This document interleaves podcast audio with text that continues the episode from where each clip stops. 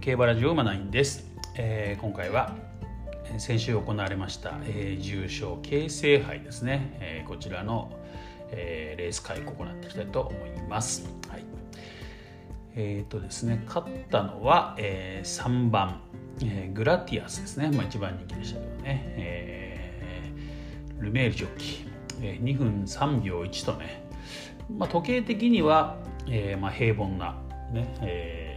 レースとなりました。うん。まあ、それもそのはずね、え、スローペースになりましてですね。最初の前半のね3ハロン 600m 通過が37秒5というね、うん、だいぶ遅いですよね。3ハロン目がね14.0っていうね、うん。まあ、むちゃくちゃ遅いですねこれね。14.013.3っていう感じでねこうすごいゆったり進みましたね。で、えーと、1000m 通過も63秒7ですからね、まあまあ、完全スローペースですね。うん、そして、えー、残り4ハロンの、まあまあ、ロングスパート対決っていうんですかね、まあ、これは予想通りですかね、これね。ラストの4ハロンが、えー、11.9、11.9、11.3、12.0とね、まあ、最後までそんなにバテてないっていうところですよね。まあ、なので、えー、先行した馬が有利という、ね、流れだったと思います。はいまあ、そんな中ですね、えー、この勝ったグラティアスは、えー、っとですねまあ、インコース、ね、回ってましてね、えー、3番手とか2番手ぐらいにずっといましてですね、まあ、コーナー最終コーナー回った時に、えーとね、逃げていたねまあ、2着残りましたけどタイムトゥーヘブンね、まあ、こちら私の本命だったんですけどこのタイムトゥーヘブンが、えー、ババのいい、えーね、外に出したっていうかね、うん、外に行こうとして内側インがこう開いたところをもう本当に本当にこう拉致沿いに綺麗に 回ってきたって感じでしたよね、はい、でそのまま伸びて、えー、1着と。もう後続にね 2, 2馬身2分の1つけてまあまあ楽勝って感じでしたよね見た目的には。ね、はい。まあ、なので、えー、この馬にはすごく向いた流れにもなったのかなという感じですね、まあ、ルメールジョッキーがうまかったっていうのもあるしあとはねちょっともう一つ見逃せないのがこの馬がこういう荒れた馬場っていうかね力のいる馬場も得意ってことですね。苦にしないってことですね、うん。ねえー、わざわざそこデムーロは避けて外に行ったわけですけどね。この馬普通にイン入ってきてそのまま伸びていってしまったっていうね、うん、そういう馬場も苦手じゃないよっていうところはこれはまあ一つポイントかもしれませんね。というところで、えー、まあね本当に楽勝って感じでしたね。で2着残ったのが、えー、タイムトゥヘブンと。えーまあ、これね、まあ、ルデムーロのね、コメントをちょっと読みますとね、うんえ、内枠でスタートは良かったのですが花へは行きたくなかったのでゆっくり出していきましたが周りが来なくて、え、花に行く形になってしまったと。ねえー、直線は馬場のいいところを通りましたが内から勝ち馬がいい足を使って伸びてきてしまいました。初めて乗りましたがとてもいい馬です。乗せていただいてありがたいです。というコメントですね、うん。まあ内からあんなに伸びると思わなかった。でしょうね。なんかこうね レースだけ見るとねなんかこの2人2人仕組んでんじゃないかっていう感じに見えましたけどねなんかね。こうタイムトヘブン外に出していって、えー、実はねそのその時にこの4着になったんですけどバイスメテオールの進路をちょっと邪魔したみたいな感じになってバイスメテオールがちょっとねこう横に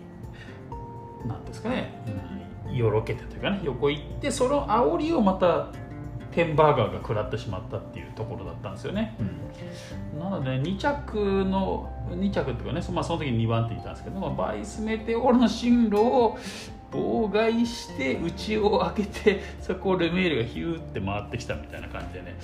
なんか協定を見てるようなねなんかねそんな感じに見えましたけどね。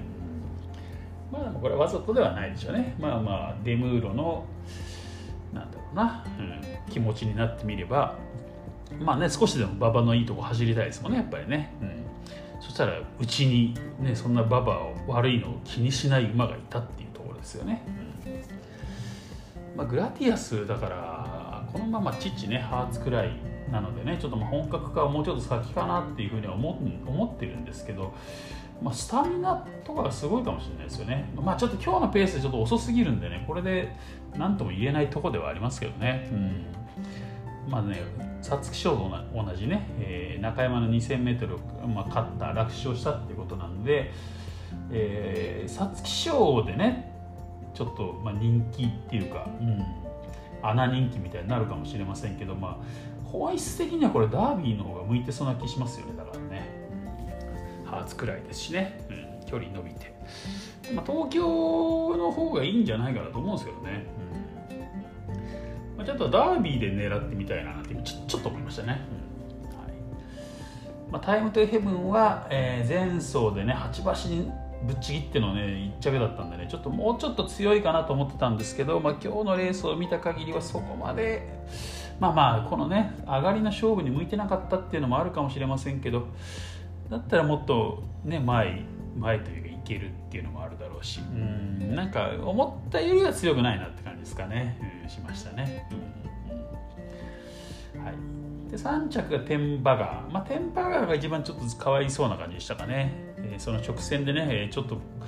ね、こう無知スパートしようというところで進路が塞がれてねちょっともう一回立て直しみたいになりましたからね。それでも、えーとねえー、前を行くバイスメテオールをねかわして3着に入ったっていうところでね、まあ、力見せましたね、うん、この馬はなかなかいいんじゃないですかね。戸崎騎手のねコメント読みますね。ゲート内でうるさいところがありましたし馬が若いです。走りもまだ固まっていない感じが感じでした。直線は前をカットされてしまいましたがそこからまた伸びているように能力があるところを証明してくれましたと。そうですね、うん、まさにそんな感じかな。しかもねこう外ね一番外回しましたもんね。一番外回ってえー、っと回ってきてね。こう、まあ、コーナーを一番外回って直線向いてっていう感じなので、まあ、一番だから距離を走ってますね。距離距離ロスもあったわけですよね。距離ロスもありつつえーとね、一旦前をカットされるって不利もあったと、まあ、それでも3着まで来たってことなんで、まあ、多分スムーズにいっててタイムトゥヘブンをかわせたかなっていうとそこはちょっと微妙なところだったと思うんで、まあ、でもこの2頭はだからそんなに差はないですね。多分ねこの2着3着はね。そんなに差がないなっていう感じを受けましたね、うん。まあ、もしかするとテンバガーの方がちょっと強いかもしれないなっていう感じかな。そんな印象を私は受けました。で4着が、えー、バイスメテオールですね。バイスメテオール、えー、丸山騎手のコメント。スタートはしっかり出てくれました、えー、現時点で瞬発力勝負は分が悪いのでできればもう少しペースが流れてほしかったです。それでも4着に来てますし力はあります。まあやっぱり最後のねこの上がりの勝負っていうかね、うん、になりましたから、まあ、そこはちょっと向いてないっていうことなんでしょうねこれね、で5着プラチナトレジャー田辺ジョ難しいところがあります。最初はペースが流れるかと思ったのですが途中から遅くなってしまい気象的に緩急のつくペースに対応できませんでした。向こう上面で馬と馬と喧嘩する形になってしまいリズムよく走らせることができませんでした、うん、なるほどね、まあ、だからまあ走りがリズムよく走れなかったっていうところだけど、まあ、まあ5着には来たというところですかね、うん。まあ、この馬が一番あれかな足は使ってるのかな、まあ、9番手、ね、4コーナー9番手からまあ5着まで上がってきたってとこですかね。うん、まあ、にしてももうだいぶ差はついてますからね。はい、そんな感じですかね。はい、ということでね、まあ、まあ割と人気馬が上位に来たということでね、えーまあ、この番組でもね、えーと、予想してるんですけど、えー、タイムトゥヘブンの副賞まあ、および、えー、3連複ですね、えーまあ、一応的中することができまして、えーまあ、今年ね始まって先週ね2レース外してしまってですねマイナスになってたんですけど、まあ、それを挽回できたというところですかね、まあ、回収率100%、えー、戻りました、という感じですかね。はい。まあまあレースの流れも向いたけどまあグラティアス強いかもしれない。なっていうのは、まあ、見てもあのレースの映像を見てね強いって思うとちょっと危険かなって。ねまあ、まあ実際のねこれが皐月賞とかね皐月賞トライアル、まあ、トライアルはもう出てこないですかね、まあ、でもう出てきたとしてもねももっとペースは速くなると思いますんでね、うん、またこの話この走りができるかどうかっていうのはちょっと分かんないかな。まあ、一応ルメールのねコメントも読んでみましょうかね。グラティアスね言っちゃうのね、うん、馬の後ろで我慢ができてリラックスして走ることができました。え今日は馬にとっていい勉強になりました。え直線では素晴らしい手応えで能力を見せてくれました。飛びの大きい馬ですが加速をしてからすぐにトップスピードに届いて今日は楽勝でした。新馬戦から比べると馬体が大きくなって少し大人になっていました。これから改善していけば G1 にも挑戦できると思いますと、うん。まあ、G1 クラスの実力があるよっていうことではありますね。これから改善していけばってどこどこを改善すればいいですかね？これちょっとこのコメントからじゃ分からないですけどね、まあ、全部良かったって書いてありますからね、うん。まあ、確かにねまあねこう内に入れて。まあ、ちょっとね最初やっぱ少し少し折り合い書いてる気味なとこあったんです見てたらね。なんかちょっとつる首っぽくなってるとこあってですね、うん、なんかちょっとちょっとおどうなのかなと思ったんですけど、まあ、すぐ落ち着きましたね、うん、だからそういう意味ではば、ね、馬前に馬を置いて走ってね落ち着かせるっていうことができたっていうのは収穫でしょうねやっぱ一つのね。うん。まあ、あとはそういうね重い馬場というかね、うん、力のいる馬場も苦にしないっていうこともね示しましたしね、うん、あとやっぱスタミナがあるんですかねこの馬ね。なんかレシステンシアの下っていうことでねなんかちょっとスピードスピードが勝ってる馬なのかなっていう勝手ななんかね思い込みしてましたけど、えー、実はねこのねお母さんがねえっ、ー、とマラコスタムプラブラダっていう名前なんですけどえー、この馬ね実はねアルゼンチンの馬なんですよこれね。アルゼンチンの G1、えーと、芝の 2200m を4馬審査で圧勝した名品だそうですね、うん、などっちかというとスタミナ型なんみたいですねこの母の方はね、うん、その母型のスタミナとねあとは、えーね、もちろんハーツくらいからのねスタミナっていうのもあるとね、えー、距離距離実はもっと長い方がいいかもしれないってとこありますよね。なので、まあ、先ほどちょっと言いましたけどちょっとダービーねダービーとか菊花賞面白いかもしれないですよね。うん、まあ、そんなちょっと感じを受けた印象でした。はい。ということでね、まあまあ無事に、まあ馬券的にはね、的中できたのでね、うん。まあ、天天馬川をね、えー、対抗で拾えてたっていうのは天馬川もねまあ注目のモーリス産区なんでね、まあ、ちょっとまた次走もねちょっと注目したいなと思います。はい。ということであと一応他のレースもねちょっと軽く触れときましょうかね。うんと土曜日の、えー、中京ね行われました愛知杯ね、芝 2000m 牝馬限定の G3 でしたねこちらはね、うん。でマジックキャッスルねちょっとラジオでも少し触れたんですけどね、えー、強かったですね、うん、まああっさりあっさり勝ちましたね。あっさり勝ってもおかしくないっていう話はしたんですけどね、まあ、ちょっと今の中京の馬場には向いてないんじゃないのっていうところでね思って少し軽視まあ馬券は一応買うのはやめとこうかって感じでね、うん、言ってたんですけど、まあ、あっさり勝っちゃいましたってところですね。やっぱ強かったですね、うん。まあ、流れが向いたっていうところもちょっとあるんでしょうけどね、まあハイペースまではいかないけどまあまあ速い流れでね、うん、流れましてですね、なので後ろからでも届いたっていうかね外回って届いたと。ただやっぱりこのね馬体重もそんなに重い馬じゃないですからね、まあ、昨日プラス1 2キロってことでね、えー、昨日とか土曜日ですけどね、うん、444キロっていうね比較的軽い馬体。今中京ね体重軽い馬っていうのはあんまり上位来れてないですからね、まあ、そういう意味では、ね、軽い馬なのに、えーね、外回って、うん。まあ、しっかり差し切ったっていうところでやっぱりこの馬強いですね、うん。まあ、G1 でも十分戦える力があるなっていうところは見せたかな見せたなと思いますね、うん、ああいうレースができるってことはですね。やっぱり強かったってことですね、うん。まあ、ちょっと G1 ね G2G1 とか出てきてもちょっとまた狙ってみたいなっていう一頭ですね、うん。まあ、強いってことはまあこのレースで、えー、ちょっと証明されたかなと思います、はい、であとは日曜日ね、えー、日経新春杯ねこちらも中京ねこちらは G2 芝 2200m 行われましたけどうんと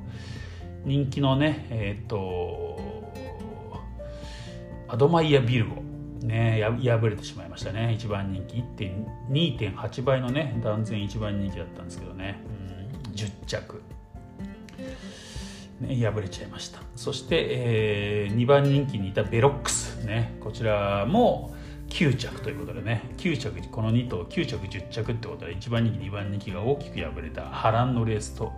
なりましたね、うん。まあ、アドバンヤビルゴに関しては、うん、どうなんですかね、まあ、428キロっていうね、まあ、小さい馬ですからね、うん、ちょっと今の中京に向いてなかったのかなっていう感じもします。ちょっとまだここで見限れないのでもう一回見てみたいですかね、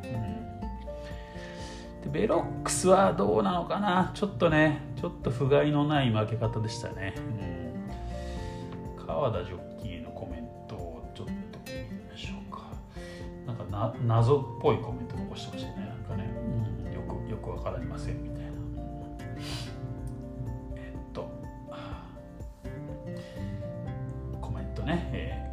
川田ジョッキーね。勝ち馬のうちで、えー、これだけリズムよく競馬できていたのになぜここまで負けるのかですねっていうね、うん。まあ、謎だっていう感じでしょうねこれね。うん。アドマイヤビルゴ武豊ジョッキーのコメント。レース前の雰囲気は良かったしいい位置も取れたのに直線に向くと一気に手応えがなくなったね。これだけ走らなかったのは初めてだけどこの一戦だけでは何とも点々点と、うん、大和キャグニーもね大きく負けちゃいましたね。12着、内田ジョッキーですね23番手はイメージしていたからねと最後は止まったけどこれまで 2400m では走れていただけに今日は休み明けの分があったかもしれないねみたいな感じのコメントですかね、うん、もうちょっとねやるかなと思ったんですけどね、まあちょっと上位の馬たちはよく分かりません。この福永ジョッキーのねクラージュ・ゲリエなんかはちょっとね、まあ、やっぱ今ねこの中京の芝ってちょっと私はもう完全に分かんなくなっちゃってるんですよ。今どこがいいとかね、うん、ただこの福永ジョッキーの通るところは間違いないのかなって感じしますよね。今今の中京は福永ジョッキー買っといてや間違いないのかなって感じしますね、まあ、しっかり3着に持ってきましたねこれね、うん、この昇竜行くぞっていう馬はえー、1着になったんですねこれね、えー、まあ5歳なん5歳ボバなんですけどね斤量53キロということでね、まあ、斤量軽かったっていうのはありますよね、うん、斤量軽かったっていうのはありますけどね、まあ、格上挑戦ですからねしかもね、うん、ただえっ、ー、とこのね母ね、母がね昇竜ムーンっていう馬なんですけどね朝日チャレンジカップなど重賞3つ制してるんですよね。まあまあまあまあ名品っつや名品ですよねもうね、うん、で兄弟がね結構みんな走ってるんですよねこれね。昇竜春とかね、うん、そうそうそうそう。そうなんですよ、うん、なのでちょっとまあねそういう意味では、えーえー、やっぱりねやっぱめお母さんの血って大事だなっていうのをね改めて思いますね。うん、はい、あとまあ父がオルフェーブルってことでねオルフェーブルなんか調子いいみたいですねなんかね。うん、オルフェーブルはえー、っと去年の11月以降重賞これで6勝と波に乗ってますっていうことでね、すごいね。2020年のね、まあ、去年のシュボバランキングは、えー、ディープインパクト、ロードカナロア、ハーツクライの次に4位だったんですよ、オールフェイブル。今ね、種付け量下がってるんですよね。最初の年2017年600万だったんですけど、その後ね、100万円ずつぐらい下がってって、えー、2020年は300万円でしたって。うん、なのに、ランキングは年々上がってるっていうところですね。だからまた、だから種付け量これ上がってくるかもしれませんね。かまあねこういう少し時計のかかる馬場みたいなのが向いてるのかもしれませんね、まあ、大型、うん、かなはい。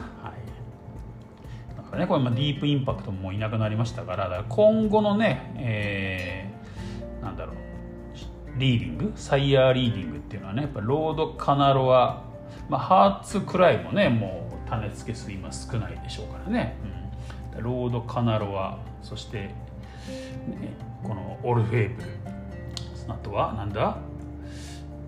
モーリス、ね、モーリスも多分入ってくると思うんですよね、うん、あとエピファネイアか、うん、あたりが多分ねリーディング争っていくと思いますんでね、うん。まあ、ちょっとどうなっていくのかなっていうのはここ数年楽しみではありますね。はい、ということで、えー、今回はですね、まあ、京成杯のレース開講を中心にねちょっと先週の競馬を振り返ってみました。はいえ、それでは今回は以上です。また次回お会いしましょう。